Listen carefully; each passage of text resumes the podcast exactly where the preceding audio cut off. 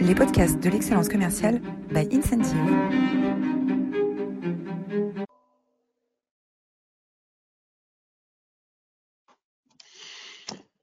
Bonjour à toutes et à tous. Euh, bienvenue pour cette première édition 2021 euh, des masterclass de l'excellence commerciale. Déjà, je voudrais vous souhaiter une très belle année 2021 à tous. Euh, vous présenter nos excuses pour ce démarrage un petit peu raté où la diffusion de la masterclass a commencé cinq minutes trop tôt. J'ai dû appuyer par mégarde sur le bouton diffusion sans le faire exprès. Donc voilà, ça y est, on est parti pour de vrai. J'ai le plaisir aujourd'hui d'être avec Sophie Chabanel. Bonjour Sophie. Bonjour. Merci d'être avec nous aujourd'hui. Euh, et je voudrais commencer cette, euh, cette, nouvelle année par vous remercier. Euh, vous remercier car, encore une fois, vous êtes extrêmement nombreux à nous faire confiance aujourd'hui. Et on sent que vous êtes tous extrêmement enthousiastes à l'idée d'attaquer cette année 2021 avec de nouvelles masterclass et des nouveaux apports d'expertise chaque semaine. Et vous êtes plus de 600 aujourd'hui, 620 vous êtes inscrits pour nous écouter. Donc c'est une excellente nouvelle et ça nous fait très plaisir de vous avoir avec nous. Ça nous donne envie de continuer euh, à trouver des intervenants exceptionnels comme aujourd'hui encore euh, pour euh, vous inspirer chaque jeudi avec des nouvelles pratiques managériales et des nouvelles pratiques d'excellence commerciale. Alors avant de démarrer, puisque vous êtes nombreux aujourd'hui, je pense qu'un certain nombre d'entre vous ne nous connaissent pas encore, je voudrais vous dire quelques mots pendant deux ou trois minutes sur Incentive, qui nous sommes, ce que nous faisons avant d'attaquer le sujet qui nous anime aujourd'hui. Alors Incentive, euh, nous sommes éditeurs de logiciels, éditeurs d'une solution euh, euh, d'application qu'on a démarré il y a quelques années avec un constat qui est très simple, qui est que dans la vie de tous les jours, quand on a des objectifs à atteindre, quand on veut se dépasser, quand on veut aller au-delà, quand on veut se challenger, on a des applications formidables sur nos smartphones, des applications de sport, des applications de santé, des applications pour apprendre. Euh, et dans la vie professionnelle, on est encore resté cantonné quand il s'agit d'emmener des équipes vers des nouveaux objectifs, quand il s'agit d'emmener les équipes à se dépasser, on est encore resté cantonné à des outils parfois un petit peu archaïques, euh, comme les PowerPoint, les feuilles Excel, euh, et on a du mal à, changer ces outils-là et à amener la même, le même niveau de simplicité, d'ergonomie et d'engagement dans les, dans les solutions pour, pour amener les équipes à atteindre de nouveaux objectifs. Et donc c'est pour ça qu'on a créé Incentive, qui est une plateforme tout en un qui va accompagner euh, votre management de proximité euh, dans l'animation des équipes et pour accompagner les équipes dans les grandes transformations euh, les grandes transformations à venir. Et les grandes transformations à venir, il y en a énormément, en particulier depuis cette année 2020 qui a beaucoup bouleversé l'organisation du travail, notamment avec beaucoup plus de travail à distance, de management à distance. et donc, il y a beaucoup de changements, de nouvelles méthodes à amener dans les équipes. et donc, l'application Incentive est là pour soutenir vos managers dans cette démarche euh, de transformation de leurs équipes. Euh, on travaille aujourd'hui dans euh, six grands secteurs, mais vous voyez dans nos références dans beaucoup de, typologies d'entreprises différentes, moyennes, grandes, des secteurs de, financiers, des secteurs de la santé, des secteurs de l'industrie, des services, de la distribution, bref, beaucoup de secteurs différents, ce qui nous permet de partager aussi les expertises et de s'assurer que ce qu'on apprend dans un secteur bénéficie aux acteurs d'autres secteurs. Voilà en quelques mots qui est Incentive. Si vous voulez en savoir plus, si vous voulez comprendre comment est-ce que euh, l'application incentive, la solution incentive pourrait s'appliquer dans votre cas particulier? N'hésitez pas à prendre contact à l'issue de cette masterclass et on se fera un plaisir d'échanger avec vous, de vous présenter la solution en détail euh, et de réfléchir à votre cas particulier. donc on va aujourd'hui passer à ce qui nous amène, euh, à ce qui nous réunit aujourd'hui, l'échange avec Sophie. Sophie, bonjour, merci encore une fois d'être avec nous. Euh, Sophie, euh, euh, vous avez un parcours extrêmement varié et vous êtes aujourd'hui consultante, formatrice et, écrivaine. et alors, fait particulier, vous êtes écrivaine à la fois de d'ouvrages de, de, business, de management, mais également d'ouvrages de fiction. Euh, et vous avez notamment écrit ce très bel ouvrage, Manager, relisez vos classiques, qui a inspiré le titre de la, de la masterclass d'aujourd'hui. Et nous allons aujourd'hui parler d'email. Et alors, ce que je vais faire, c'est que Sophie, je vais vous passer la main pour que vous puissiez euh, enclencher votre présentation sur l'écran. Alors, en fait, euh, ma présentation, vous avez évoqué en introduction le, le ras-le-bol du PowerPoint. Bah, écoutez, ça va être l'occasion de, de, le mettre en pratique puisque moi, je, je n'ai pas prévu de, de, faire de présentation PowerPoint pour, euh, pour cette, ce court échange. Et donc, je vais simplement vous parler, vous donner des exemples, mais, mais il n'y aura, pas de, il y aura pas de partage d'écran. On va, ça va juste être sous un format de, de, de, conférences, de discussions, euh, et, on, va, on va procéder comme ça aujourd'hui. Eh ben, Est-ce que c'est bon pour vous, Simon? D'accord. Impeccable. Donc, euh, bah, écoutez, je suis, je suis ravie de, de venir vous parler du, du mail, euh, cette, euh, cette outil de communication géniale qui, en même temps, nous fait perdre un temps abyssal et bien souvent génère des, des tensions et des incompréhensions. D'ailleurs, je crois qu'il y, y, a vraiment une prise de conscience assez générale aujourd'hui sur la nécessité de, de mieux utiliser cet outil on le voit à travers euh, des initiatives comme les chartes pour le mail, les journées sans mail ou aussi euh, à travers votre, votre présence aujourd'hui. Alors des chiffres qui attestent du temps considérable euh, passé et parfois perdu à lire nos mails et à y répondre, il y en a énormément. Il y a même une étude de Forbes qui essaye de quantifier l'argent jeté par les fenêtres de ce fait et qui estime que euh, le temps perdu euh, par des mails inutiles coûte environ 1650 dollars par employé et par an. 1650 dollars quand même. Plus encore que les chiffres. Petite question à ce stade. Oui. Euh, est-ce que le, la crise sanitaire et le fait qu'on travaille plus à distance depuis une petite année a, a, influencé le volume de mails qui s'échangent en interne? Oui, alors elle l'a encore renforcé en effet de, façon euh, très significative, mais je dirais qu'elle n'a fait qu'accélérer un phénomène qui était déjà très présent euh, bien, bien avant cette, bien avant cette, cette crise-là. Hein. la surcharge de mails, c'est vraiment l'invasion presque, j'allais dire, c'est un phénomène qui est présent depuis pas mal d'années et dont beaucoup d'entreprises s'emparent euh, aujourd'hui. en ce qui me concerne, j'ai été plus encore frappée, euh, plus encore que par les chiffres, j'ai été frappée par, par une histoire que m'a racontée un jour une, une directrice de site que j'avais en formation et qui un jour, à son retour de vacances, a trouvé dans sa boîte de réception 450 messages et dans un, dans un grand moment de désespoir ou peut-être de lucidité, euh, elle les a tous supprimés d'un seul clic. Et à sa grande surprise, dans les semaines qui ont suivi, elle a eu en tout et pour tout deux relances suite à la suppression de ces 450 messages. Donc je trouve que le ratio entre les 450 messages supprimés d'une part et les deux relances d'autre part est assez éloquent sur le, le grand gaspillage que constitue malheureusement souvent la communication par mail.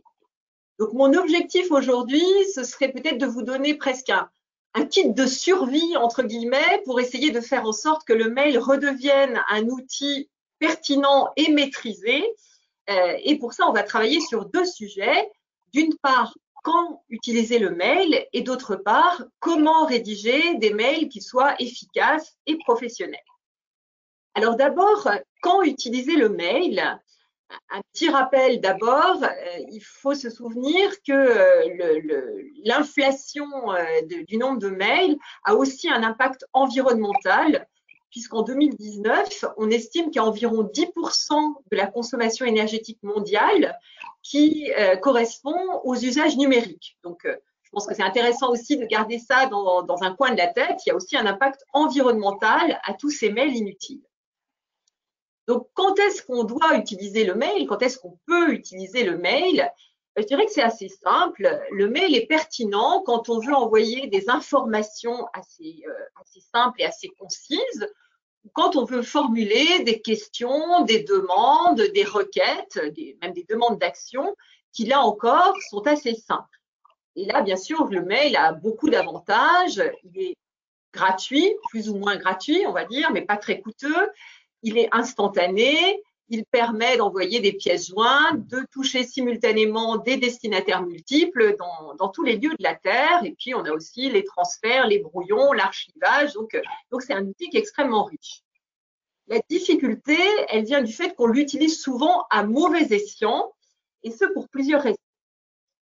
Alors d'abord, je dirais qu'il y a beaucoup de mails inutiles qui sont envoyés par habitude, presque par réflexe, parce que le mail est tellement pratique que, euh, d'une façon que je, qualifierais presque d'insidieuse, il est devenu l'outil de communication numéro un et parfois même le seul outil de communication, alors même qu'il n'est pas toujours pertinent.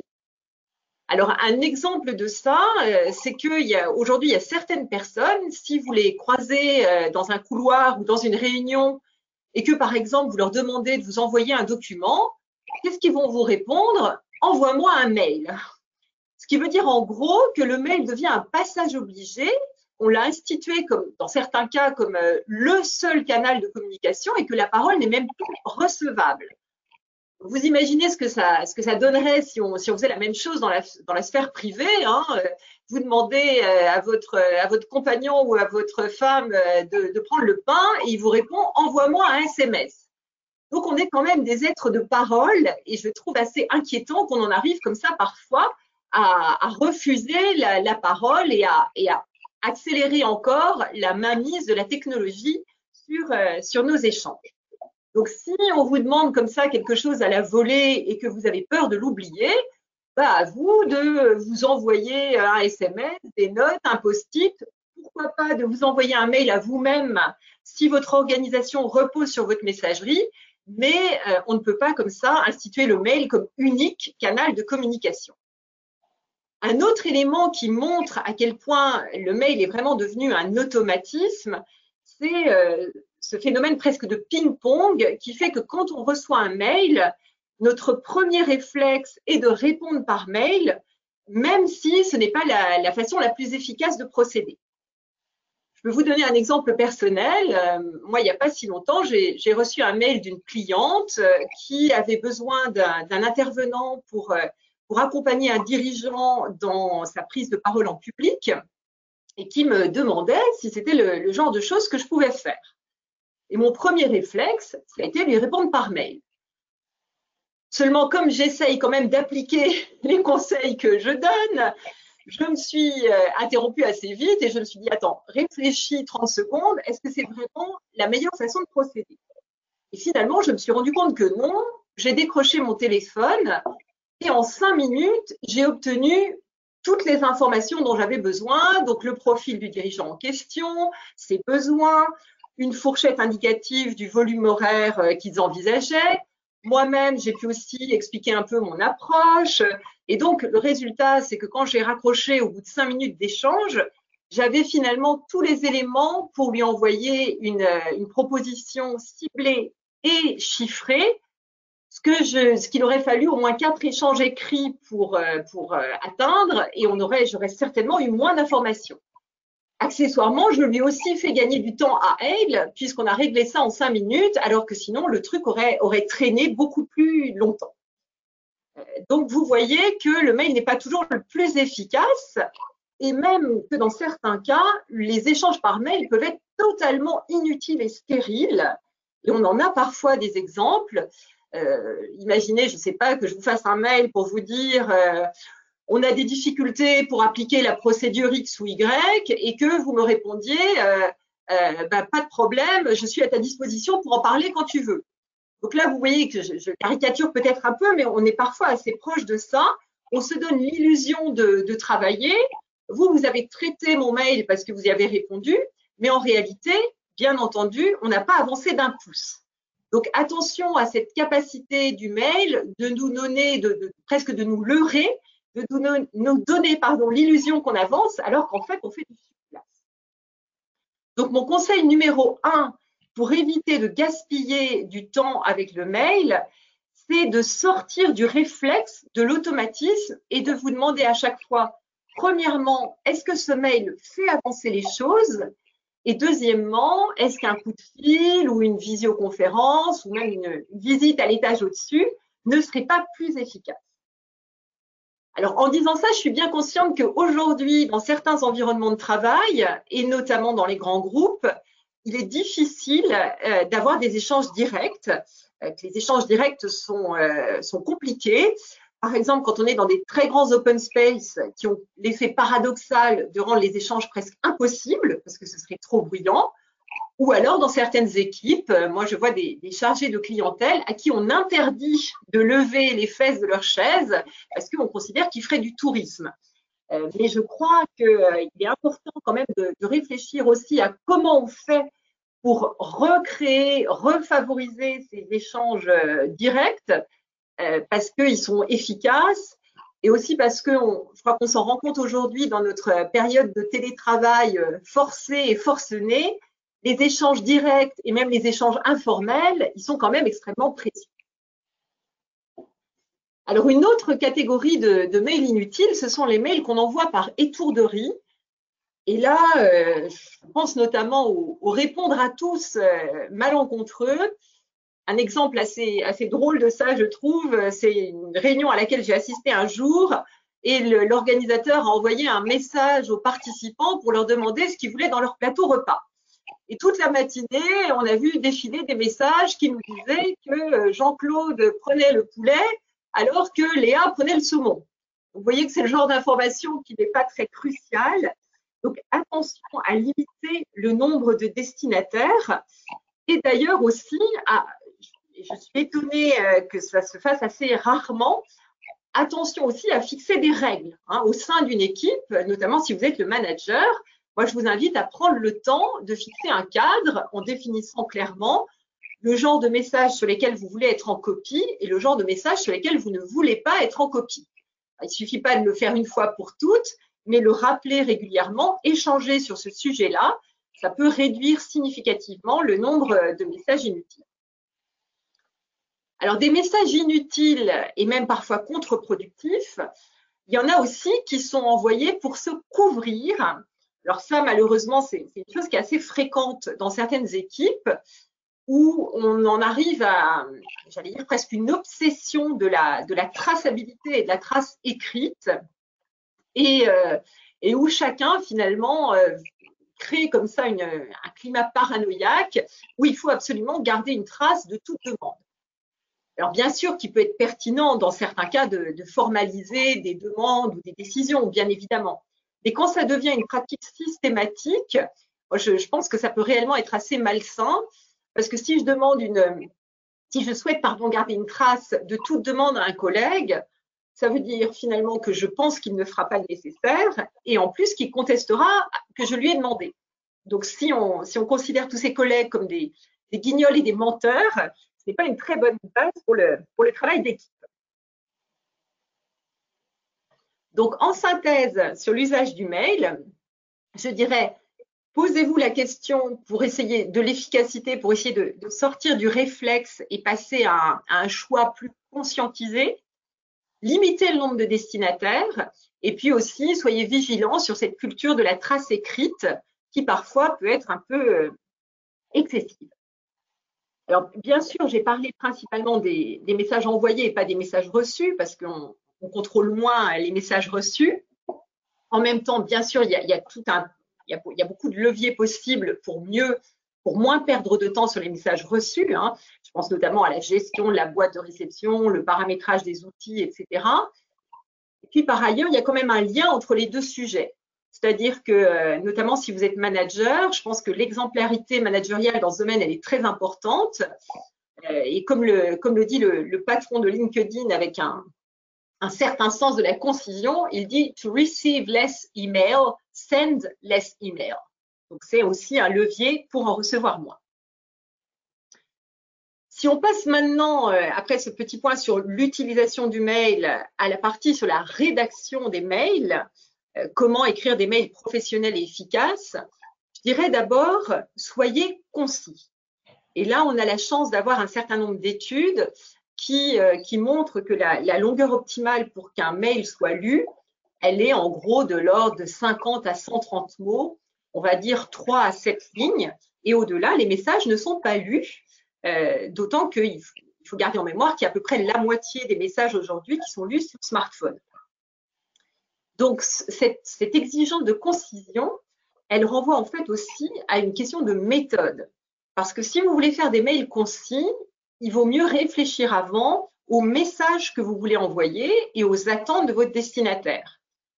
Alors qu'à l'inverse, si euh, vous êtes dans ce que, je serais tenté de, qualifier de monologue intérieur, c'est-à-dire si vous tapez tout ce qui vous passe par la tête comme ça vous passe par la tête et qu'à la fin vous cliquez sur envoyer, bah, vous allez probablement avoir un message qui va être assez long, assez dilué et assez décousu. Donc, je vous invite à faire cet effort de réflexion avant. Finalement, qu'est-ce qui compte, qu'est-ce qui est pertinent pour mon destinataire? Le deuxième conseil, c'est d'être clair et simple. Et pour ça, en matière de rédaction, vraiment de privilégier la simplicité, donc de faire des phrases courtes, d'aller droit au but, et puis aussi, bien sûr, de, choisir un objet précis. Ce qui est aussi une invitation à vous relire hein, pour vous assurer justement que votre rédaction est simple et claire. Donc vous voyez que là aussi, finalement, ça renvoie aussi à des questions de méthode. Alors le, le troisième conseil, c'est bien sûr d'être courtois en toutes circonstances. Et pour ça, il y a une règle vraiment de, bon sens qui est qu'en matière de courtoisie, il vaut toujours mieux en faire trop que pas assez. Pourquoi? Ben, Tout simplement parce que le, mail, et de façon générale l'écrit, est un média froid. C'est-à-dire que vous n'avez pas la voix, vous n'avez pas le langage non verbal. Et donc, il est important de faire des efforts pour atténuer cette froideur. Sinon, il y a un risque important qu'il y ait de mauvaises interprétations c'est-à-dire qu'un mail qui va juste être un, tout petit peu trop rapide, il va être perçu comme sec ou agressif, alors que ça n'était absolument pas votre intention. Donc cet écart entre l'interprétation et l'intention, il est assez fréquent. Euh, moi, j'en ai un exemple avec euh, un interlocuteur administratif euh, chez un client il y a quelques années, avec qui j'échangeais par mail et que je prenais vraiment pour, un sale type. Parce que je trouvais que ces mails étaient secs et, méprisants. Et puis un jour, on a eu un truc un peu compliqué à régler, donc j'ai décidé quand même de l'appeler. Et j'ai découvert une personne serviable, chaleureuse, pleine d'humour. Donc vous voyez que la, personne était en fait absolument à l'inverse, à l'opposé de l'image que je m'en étais forgée à travers ces messages. Donc vos mails, ils donnent aussi une image de vous-même toujours sur l'aspect de courtoisie, un autre, un autre conseil que, que, je voudrais vous donner, c'est d'être prudent sur l'usage du s'il vous plaît et du merci, qui à l'oral, on le sait, ce sont les, mots magiques hein, qu'on enseigne à nos enfants. Mais bizarrement, à l'écrit, pardon, ils peuvent parfois être donnés plutôt un ton sec. Alors, il y a le merci de, par exemple, qui est franchement directif, mais euh, même le s'il vous plaît, il peut être finalement assez sec. Si vous écrivez euh, pourriez-vous s'il vous plaît me mettre en copie de vos, euh, échanges, vous voyez que ça peut donner, accentuer le côté sec, alors qu'il serait peut-être préférable de dire vous serait-il possible et je vous en remercie par avance. Donc attention à ce s'il vous plaît et à ce merci. Enfin, je dirais toujours sur la courtoisie, qu'il ne faut pas confondre la courtoisie et le formalisme. Donc, bien sûr qu'avec vos collègues proches, euh, bah, vous n'allez pas faire des ronds de jambes à longueur de journée, hein, ça n'aurait aucun sens, mais ça ne doit pas vous empêcher d'être chaleureux et courtois. Donc, oui, vous pouvez écrire euh, à plus, euh, bon week-end, ciao, pourquoi pas. Donc, même des choses assez familières, mais qui néanmoins auront un côté respectueux et courtois. Un autre conseil de rédaction, qui, finalement est assez lié d'ailleurs, c'est de rester toujours professionnel et factuel. Euh, ce qui veut dire en gros qu'il faut proscrire et même vraiment bannir tout règlement de compte, toute agressivité et toute ironie. Donc la conséquence de ça, ben, c'est d'abord que si vous êtes dans une situation euh, relationnelle qui est conflictuelle, qui est très sensible, il faut éviter absolument le mail. C'est absolument pas le, bon outil de communication. Et la deuxième chose, c'est qu'il faut éviter euh, à tout prix d'envoyer des mails quand vous êtes énervé. Parce que même si vous ne le souhaitez pas, ça ressortira forcément d'une façon ou d'une autre. Donc si vous êtes en colère ou énervé, bah, éventuellement écrivez votre message tout de suite si ça vous défoule, mais gardez-le dans votre fonction brouillon relisez-le quand vous êtes calmé et soit vous le modifierez, soit peut-être que vous le mettrez tout simplement à la poubelle. Euh, une façon de, résumer ça, hein, c'est de se dire qu'être désagréable à l'écrit, c'est être très désagréable. Donc attention à ça, d'autant que euh, si vous écrivez des mails agressifs, quand bien même votre, votre énervement serait complètement légitime, euh, en fait, ça se retournera toujours contre vous. C'est-à-dire qu'à la fin, on verra deux gamins qui s'écharpent sur la cour de récréation et on ne pourra pas dire Madame, Madame, c'est lui qui a commencé. Hein. Donc finalement, ça vous desservira toujours de rentrer dans le jeu si vous recevez des mails qui sont euh, désobligeants, désagréables, agressifs. Et si vous, si vous ressentez le besoin de mettre les choses à plat, eh faites-le de vive voix et euh, voilà, décrochez votre téléphone et, réglez les choses de vive voix, mais certainement pas par, euh, mail. D'autant, hein, dernier point là-dessus, que quand on fait des mails, on ne, maîtrise jamais la diffusion ultérieure. Donc, pensez à ça. Hein. Le message, il peut atterrir dans n'importe quelle main. Pas forcément d'ailleurs de façon mal intentionnée, mais il peut y avoir des étourderies, des mauvaises manips. Donc, ça doit vous inviter à, être extrêmement prudent et professionnel. Enfin, le, dernier conseil que je donnerais sur l'utilisation du mail, ben, c'est tout simplement de protéger votre santé et celle des autres et là, ben, je veux bien sûr parler de, la, vigilance sur le fait de ne pas envoyer des mails à toute heure du jour et de la nuit euh, ou tous les week-ends. Euh, alors, si, euh, si vous tenez à travailler le week-end ou si malheureusement vous y êtes contraint, hein, ça, peut arriver aussi, n'oubliez pas qu'on peut paramétrer l'outil pour faire des, envois en différé. donc, je, suis bien consciente que les pratiques sur ce, plan-là elles dépendent des entreprises, des équipes, des cultures, etc. Et qui n'est pas toujours facile d'aller à contre-courant. Mais n'oubliez pas quand même qu'il y a le, droit à la déconnexion, donc il y a la loi hein, qui, protège les salariés. Et puis par ailleurs, plus important encore, il y a un lien très étroit entre le burn-out et la connexion permanente. Euh, donc, de ce point de vue-là, c'est vraiment un enjeu de bien-être et il me semble que la bonne nouvelle, c'est que les choses ont un peu changé.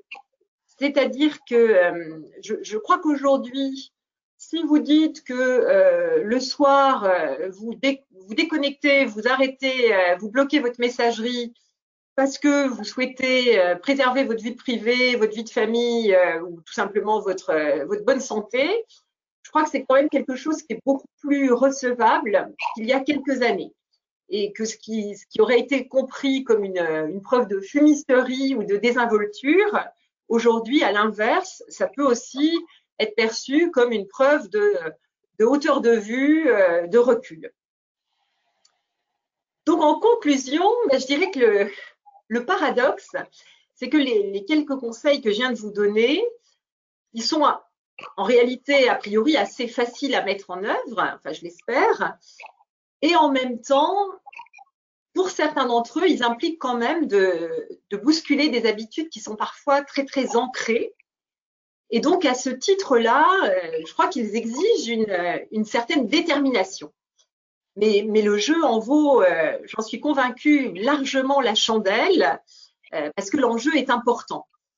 Peut-être que vous avez entendu dire que sur les réseaux sociaux et sur Internet, les fameuses fake news avaient tendance à se diffuser plus rapidement que les informations véritables. Et malheureusement, j'ai tendance à penser qu'en matière de, communication numérique, les mauvaises pratiques ont aussi tendance à être plus contagieuses que les bonnes. Et du coup, je crois vraiment qu'on a euh, je vais peut-être être un peu grandiloquente, mais je crois qu'on a quand même une espèce de responsabilité collective à améliorer l'usage du mail et à limiter aussi l'usage du mail. Et qu'à travers ça, finalement, on peut aussi améliorer l'efficacité, mais aussi les relations humaines, la santé et la bonne humeur. Et je crois qu'aujourd'hui, on a, tous besoin de, de bonne humeur. Donc écoutez, je, vous remercie de votre attention et, euh, je serai bien sûr euh, ravie de, répondre à vos questions. Merci beaucoup Sophie pour ce partage très clair, extrêmement riche euh, et vous faites une transition parfaite puisqu'on va passer aux questions.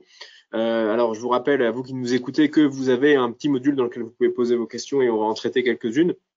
J'ai une question pour vous Sophie. Il me semble que depuis, on va dire, 3-4 ans, ont explosé dans les entreprises des outils de communication instantanée, avec en tête Slack plutôt du côté des petites boîtes start-up et Microsoft Teams plutôt dans les groupes de taille intermédiaire et les grands groupes. comment est-ce que et généralement ces outils ils collaborent, ils cohabitent avec l'email hein, dans l'entreprise, enfin même tout le temps. comment est-ce que ces nouvelles pratiques viennent influencer les pratiques d'email? Est-ce que c'est encore pire qu'avant et on s'envoie autant d'emails et en plus des Slack et des Teams Est-ce que ça améliore les pratiques? Comment ça se passe? Alors, ben, je crois qu'on est effectivement dans une période de transition, mais alors il y, en a même certains qui annoncent la mort prochaine du mail, hein, qui disent qu'ils vont disparaître comme les, dinosaures. Moi, je pense que c'est pas pour tout de suite.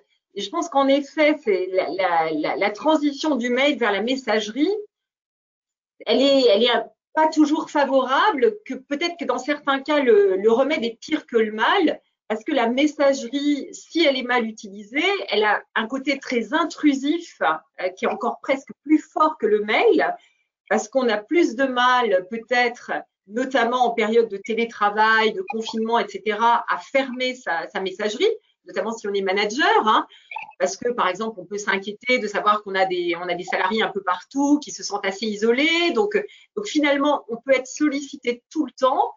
Et, euh, enfin, j'en parlais il n'y a pas longtemps avec un, client et on se disait que si on, si on passe à la fameuse matrice d'Eisenhower sur l'urgent et l'important, la messagerie euh, instantanée, elle peut nous amener finalement à faire du pas urgent, pas important toute la journée. Donc, donc euh, bah, c'est un outil au même titre que les mails et comme tout outil, il doit être utilisé avec rigueur. Ok. Euh, alors, avec cette transition qui s'est opérée depuis un an, avec de plus en plus de télétravail et de plus en plus de travail à distance, j'entends beaucoup, euh, et notamment des boîtes assez modernes, de type Alan ou autres, euh, des boîtes qui prônent euh, une approche beaucoup plus écrite qu'orale, en disant que quand on est à distance, il faut écrire. Parce que bah, c'est plus facile de garder traces, c'est plus facile pour des gens qui n'étaient pas là de relire ce qui s'est dit dans un échange, etc. alors, ces approches écrites, elles sont pas forcément prônées par email. Hein. Ils ont tendance à utiliser des outils complémentaires, des outils de documentation, etc., pas que des emails. Mais qu'est-ce que vous pensez de cette affirmation-là, de dire que la distance implique plus d'écrit que d'oral? Moi, je suis pas tout à fait d'accord parce que il commence à y avoir pas mal de psychologues, psychiatres, médecins en tout genre qui, s'inquiètent des, effets euh, sur notre santé mentale, hein, de, cette situation quand même d'isolement qui est, importante et qui est euh, non désirée pour, euh, pour un grand nombre d'entre nous. Et, je crois que, au contraire, alors bien sûr que l'écrit a sa place, hein, mais je crois qu'en même temps, il est très important de maintenir des, des lieux et des temps d'échange, y compris informels, euh, parce qu'on on a quand même besoin de ça.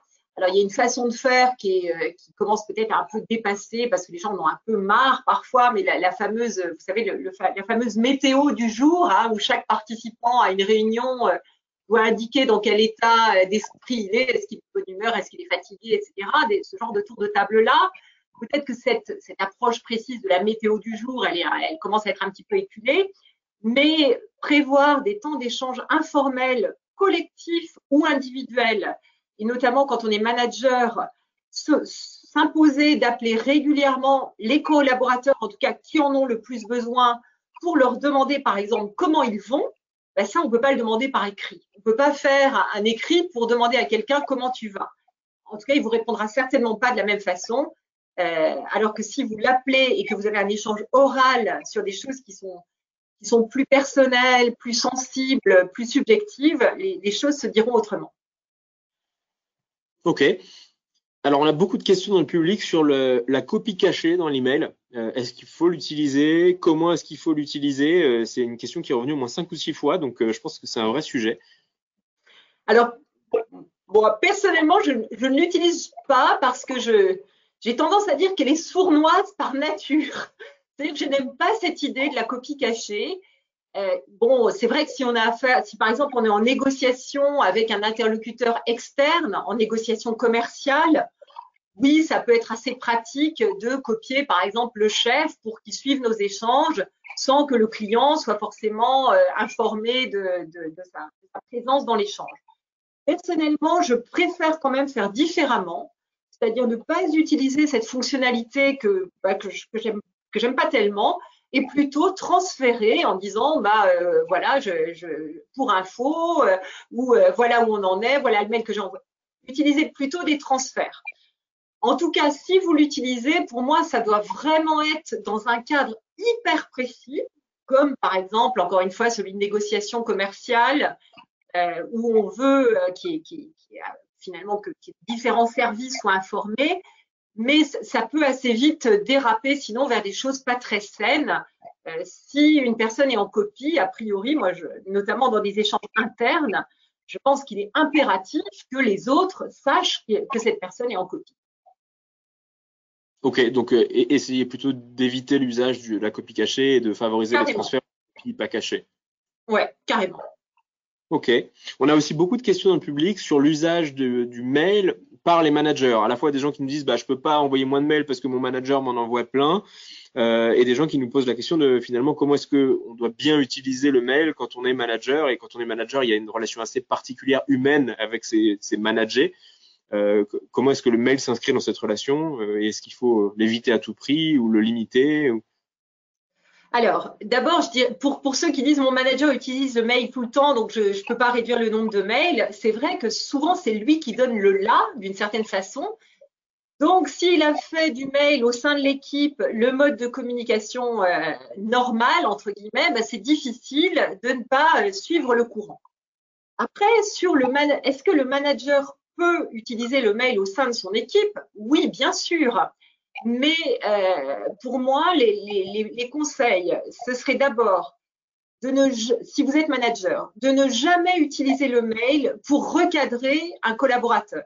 C'est-à-dire que si euh, s'il y a des choses, qu'elles soient importantes ou pas, hein, quand bien même ce serait un, point relativement euh, anodin, pour moi, alors là, je suis formelle, n'utilisez jamais le mail pour dire à un de vos collaborateurs, ah bah ça, c'était pas génial, ça aurait été mieux si tu avais fait comme ça. Euh, parce qu'en fait, l'écrit est très, très violent.